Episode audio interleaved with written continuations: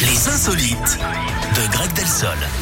C'est parti, on va où On va en Belgique, Eric, avec cette innovation dans un salon de coiffure. Là-bas, on pense à la planète et puis c'est tout. Quand vous allez euh, vous faire couper les cheveux, je peux m'arrêter là. Rien que pour ce rire, je peux m'arrêter là. Et puis c'est tout. Oh, c'est pas possible.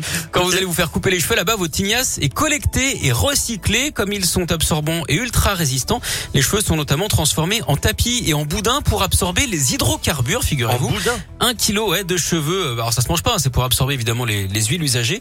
Un kilo de cheveux peut absorber jusqu'à 7 ou 8 litres de mazout ou d'huile.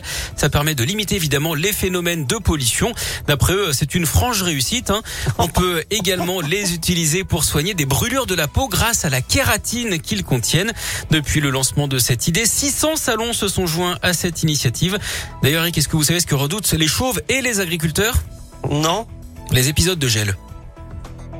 Les é- Ah oui. Oh, pff, n'importe quoi. Très bien. Vous avez vu quand même, j'ai ri sur des trucs Ah avec oui. les cheveux quoi. C'est Surtout vrai. moi. Surtout moi. Je veux dire qu'on est plus beaucoup. Justement, c'est la franchement. nostalgie qui vous fait rire. Merci beaucoup en tout cas, Greg. Merci Je à vous vous. souhaite un merveilleux Mais week-end. pareillement, Eric. Et j'ai hâte d'être à lundi pour vous retrouver en pleine forme. Oh, j'en frémis d'impatience. Salut Greg. plus. Slimane, c'est ce qui arrive juste après.